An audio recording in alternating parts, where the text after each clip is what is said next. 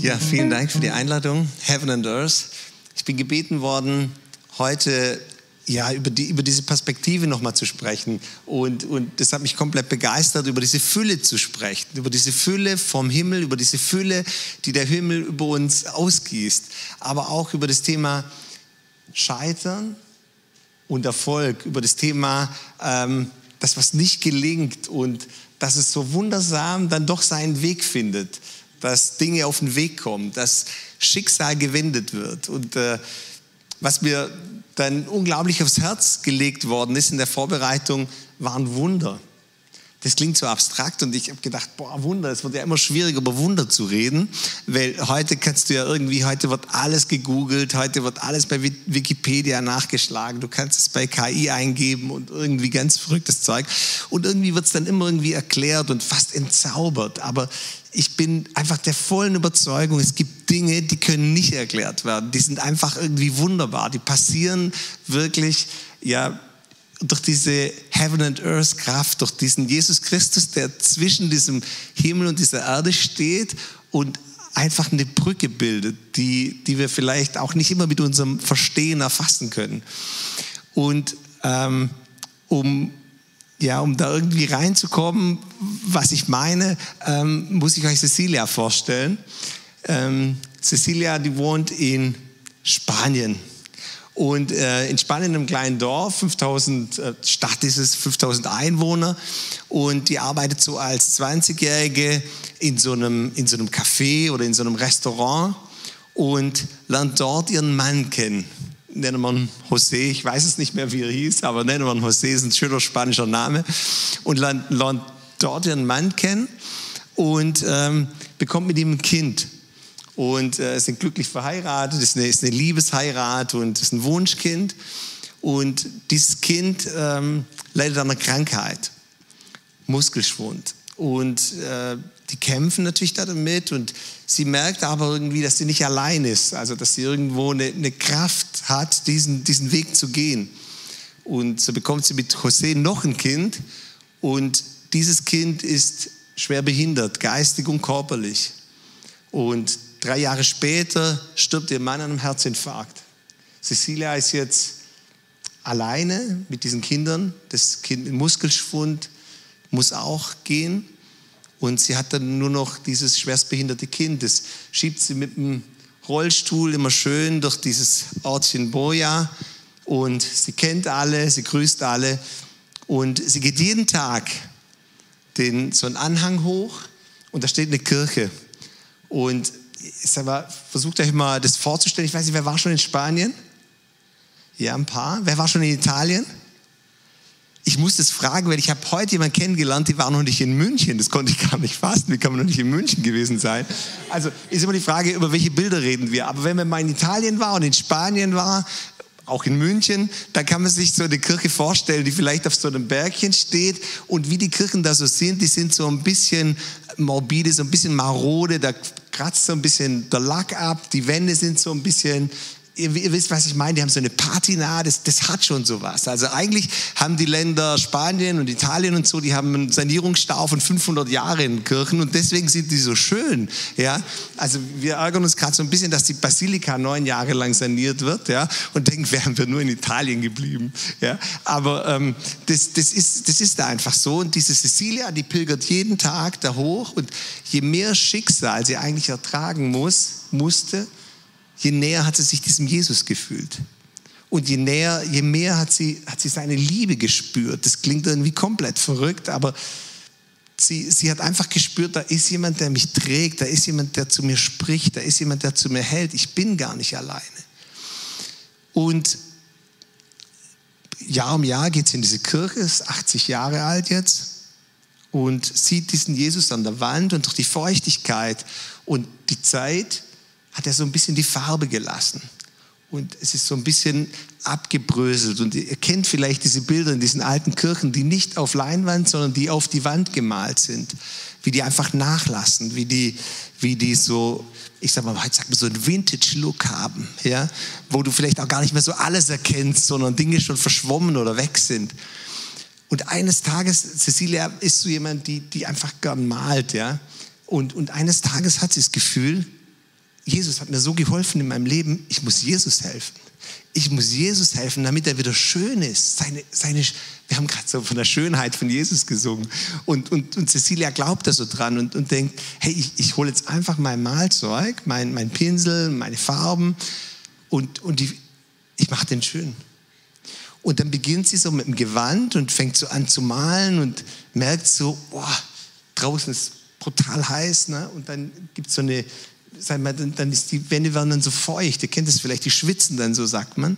Und die Farbe auf dem Gewand fängt so an, so ein bisschen zu verlaufen. Ne? Da denkt sie, oh, ist doch anders wie jetzt auf Leinwand und Papier, aber das wird schon. Ja? Und dann fängt sie an, an der Dornkrone rumzumalen und dann auf einmal wird es so ein bisschen stoppelig da oben. Dann merkt sie, oh, aus den langen Haaren wird jetzt eher so eine Igelfrisur. Ja? Und, und dann denkt sie, ah, die Gesichtshälfte, das ist irgendwie noch nichts und versucht irgendwie das Gesicht schön zu machen. Dann verläuft das immer mehr, die Farben verlaufen immer mehr und dann tupft sie so ein bisschen und irgendwie gibt sie letztendlich auf, weil sie merkt, das ist eine ganz andere Nummer wie auf Papier oder auf Leinwand.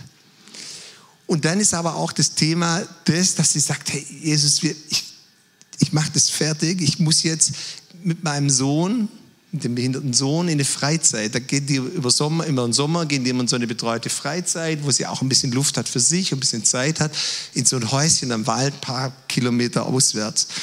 Und dann sagt sie sich, hey, wenn ich zurückkomme, dann ich mache das mit anderen Farben, ich, ich mache das fertig. Ja, ich mache es einfach fertig. Sie geht in Urlaub, alles gut. Und in dem Ortchen, Ortchen 5000 Einwohner, relativ, ist ein Sommerfest. Das ist jedes Jahr am Kirchplatz, so wie das in Italien, Spanien halt trifft man sich im Kirchplatz. Und das ist das Sommerfest, ja. Und alle sind versammelt und dann kommt der Mesmer irgendwann raus und sagt zum Bürgermeister, hey, komm bitte mal mit, komm schon mal mit.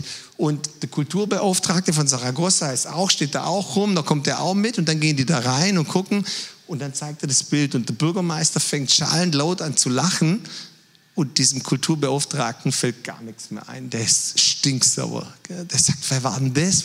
Dieser, dieser Anschlag, diese Schmiererei, was soll denn das? Ne? Macht Fotos und sobald er wieder in Saragossa ist, schickt er das der Presse und sagt irgendwie, wer war das und, und den müssen wir suchen und gibt es der Polizei weiter und, und jetzt ist dieses Bild geschändet worden. Und auch der Bürgermeister ist komplett außer sich und das Thema geht dann in die Presse. In Spanien ist Wirtschaftskrise, ist Sommerloch. Du, kannst nicht nur über Arbeitslosigkeit und Katastrophen schreiben. Du brauchst da mal irgendwie eine andere Schlagzeile. Die Presse kriegt es mit. Das Bild geht im Internet durch die Reihen. Und auf einmal fängt die ganze spanische Presse dann an zu reisen. dass in, in Boria ist, ist wirklich was los. Also ich wollte gerade sagen, die Hölle los. Ne? Also die, die ganze Presse ist da und, und alle wollen dieses Bild sehen und alle wollen über dieses Bild schreiben. Und das macht so Züge, weil das praktisch durch die ganze spanische Presse geht, dass die internationale Presse auf, aufmerksam wird. Und auf einmal kommt Presse von der ganzen Welt und schreibt über diesen Jesus, ja, über diesen Igel Jesus. Ich weiß nicht, Kennt von euch noch jemand Monchechis? Wie, wie viele kennen Monchechis?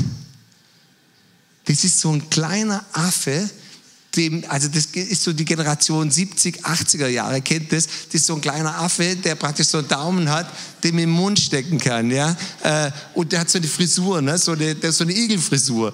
Und ähm, irgendwo ist es, dieser Jesus sieht aus wie so ein Monchichi, ja, und das bringt natürlich die Presse auf. Und The Guardian schreibt als Headline, selbst Jesus würde dies nicht verzeihen, ja, und bildet dieses Bild ab, ja, ähm, und, und also es macht wirklich Furore. Und die Enkelin von dem Maler kommt jetzt auf den Plan und sagt, hey, das bringt Schande über unseren Namen. Ich verklage den Unbekannten, der dieses Bild geschändet hat und reicht eine Klage ein und, und, und Riesengalama. So, nach vier Wochen kommt Cecilia wieder. Und ihre Schwester, die, die kein Telefon da im Wald und wo die waren so, ne? Und, und ihre Schwester geht dir entgegen.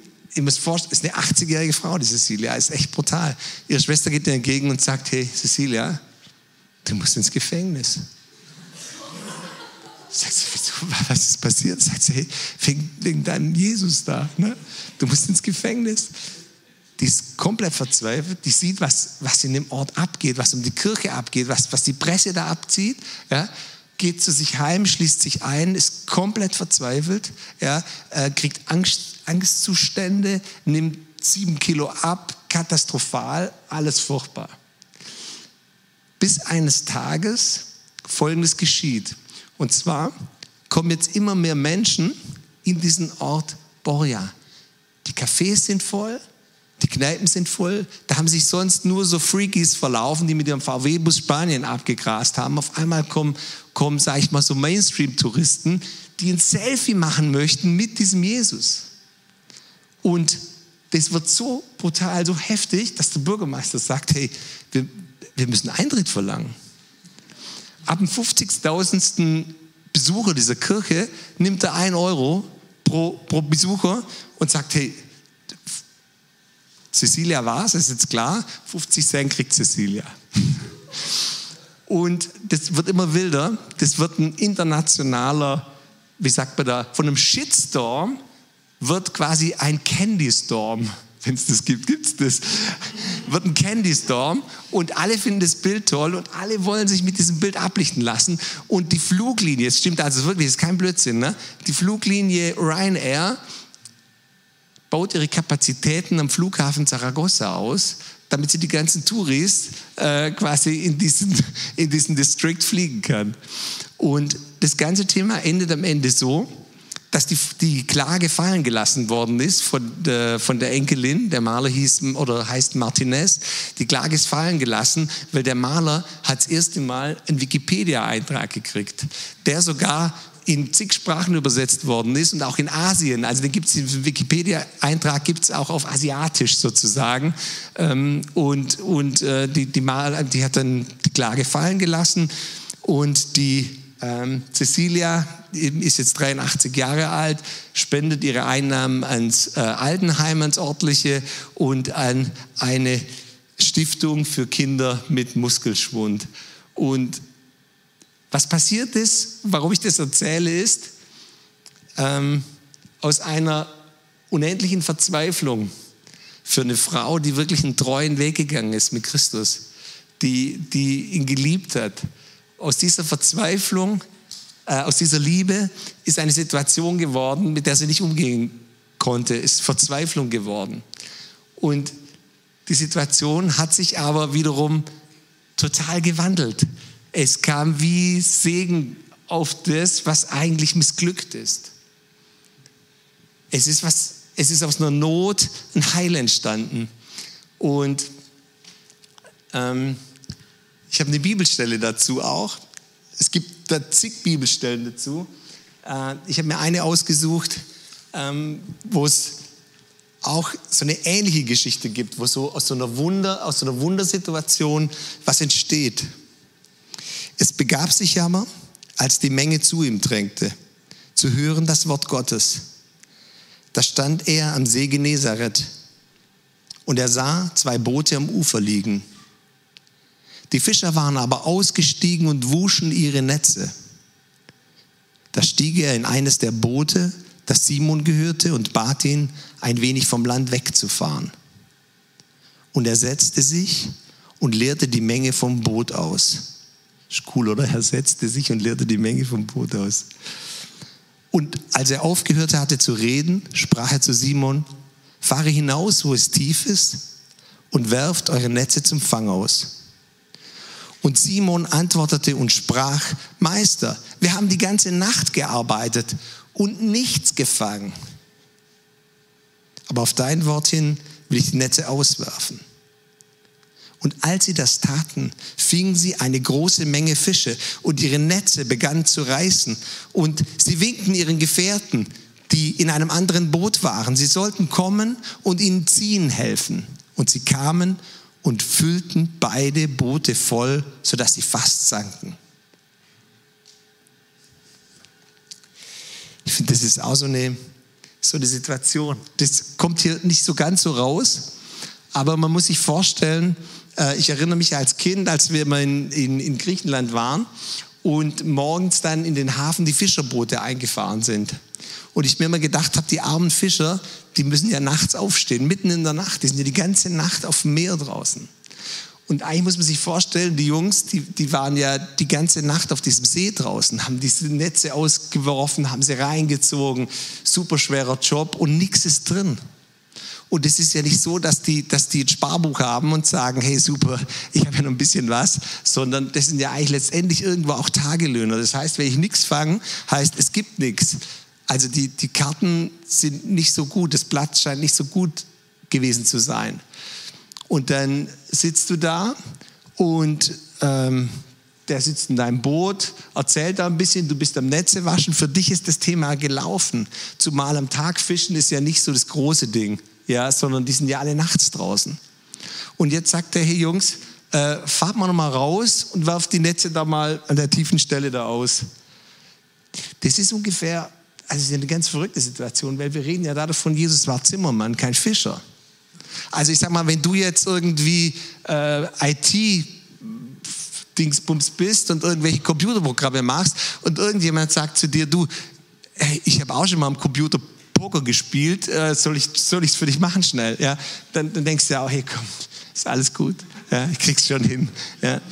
Und, und jetzt müsst ihr euch vorstellen, du bist fix und alle, hast nicht gepennt, bist müde, hast nichts gefangen, bist echt schlecht drauf, weil leere Karte, äh, es ist nicht so gut. Heute zum Mittagstisch kommst heim zu deiner Family und sagst, oh, heute gibt es irgendwie Reste von gestern. Und Jesus sagt, wir, wir probieren das jetzt einfach nochmal. Das finde ich cool. Und Simon sagt, ey, eigentlich echt keinen Bock. Echt nicht, weil du bist Zimmermann und hast eigentlich vom Fischen keine Ahnung. Ja, aber weil du es bist, Jesus, mach ich's. Und was hier passiert, finde ich eigentlich total cool. Ihm so zu vertrauen, dass du sagst, ich mache es trotzdem. Ich kann es eigentlich gar nicht glauben, ich kann es gar nicht für möglich halten. Es müsste ein Wunder sein. Aber dir glaube ich es. Ich mache es. Keine Chance, es ist Tag. Die Stelle, wieso die Stelle? Da waren wir doch überall. Aber ich mache es. Und was ich super cool finde, ein Wunder, wenn man sich damit beschäftigt und mal so in der Bibel so ein bisschen Wunder durchblättert, das ist total herrlich. Es ist immer im Überfluss. Die Boote waren voll, die Netze drohten zu reißen. Dieser Jesus ist immer im Überfluss.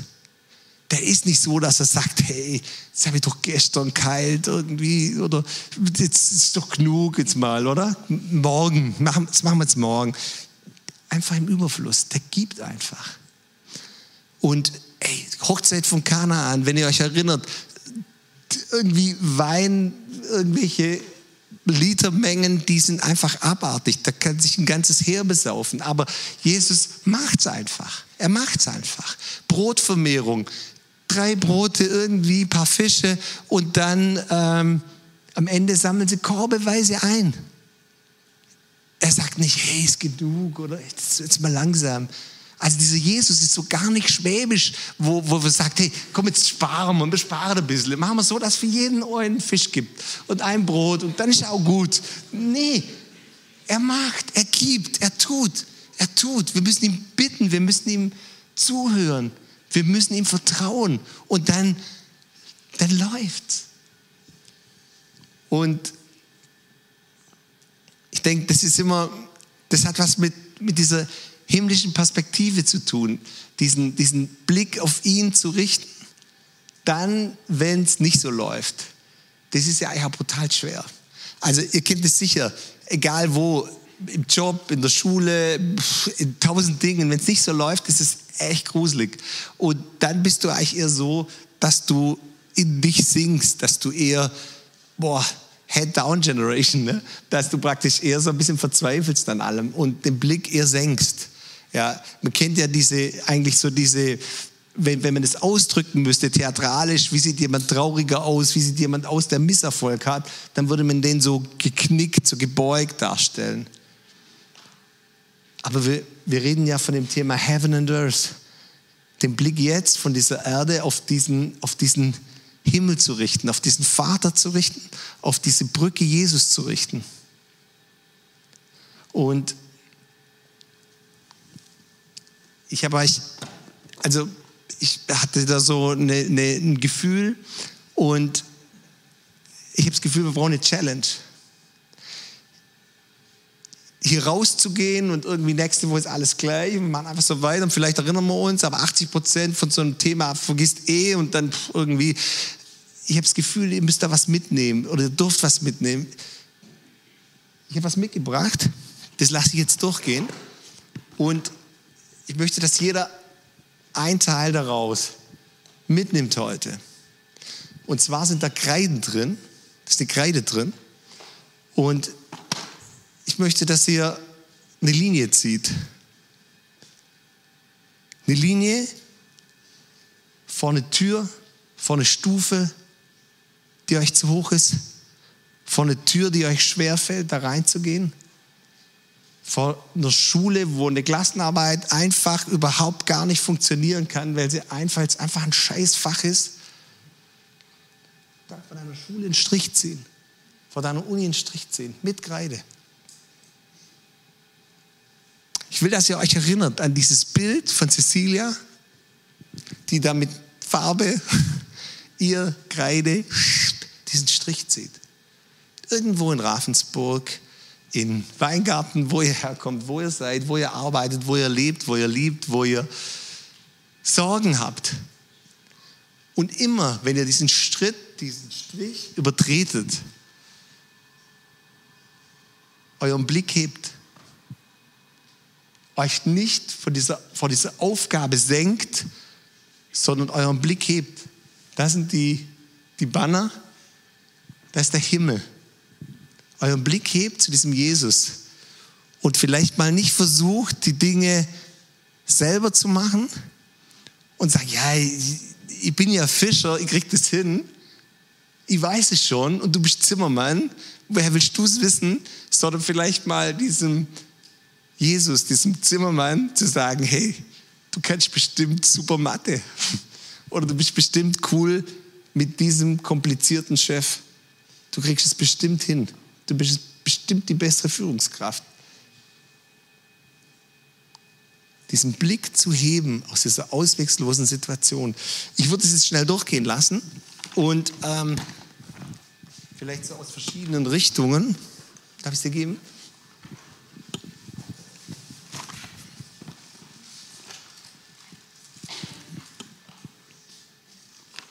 Und nehmt euch so eine Kreide aus, raus und überlegt mal, wo dieser Platz sein könnte.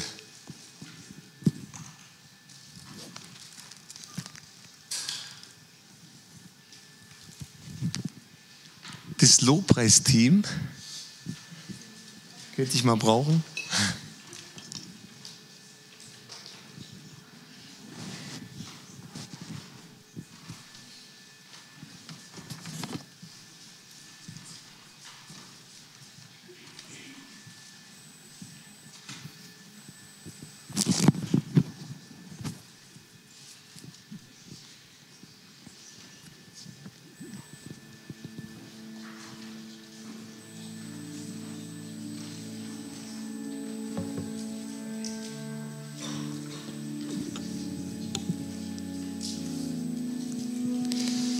Psalm 126 finde ich ganz besonders, ist wunderbar beschrieben, wie Gott die Geschicke seines Volkes wendete. Als der Herr das Los der Gefangenschaft Zions wendete, da waren wir alle wie Träumende. Da war unser Mund voll Lachen und unsere Zunge voll Jubel. Da sagte man unter den anderen Völkern, der Herr hat ihnen Großes getan. Ja, Großes hat der Herr an uns getan. Da waren wir fröhlich. Wende doch, Herr, unser Geschick, wie du versiegte Bäche wieder füllst im Südland. Die mit Tränen säen, werden mit Jubel ernten. Sie gehen hin unter Tränen und tragen den Samen zur Aussaat. Sie kommen wieder mit Jubel und bringen ihre Garben ein. Die mit Tränen sehen, werden mit Jubel ernten. Sie gehen hin unter Tränen und sie tragen den Samen zur Aussaat. Sie kommen wieder mit Jubel und bringen ihre Gaben ein.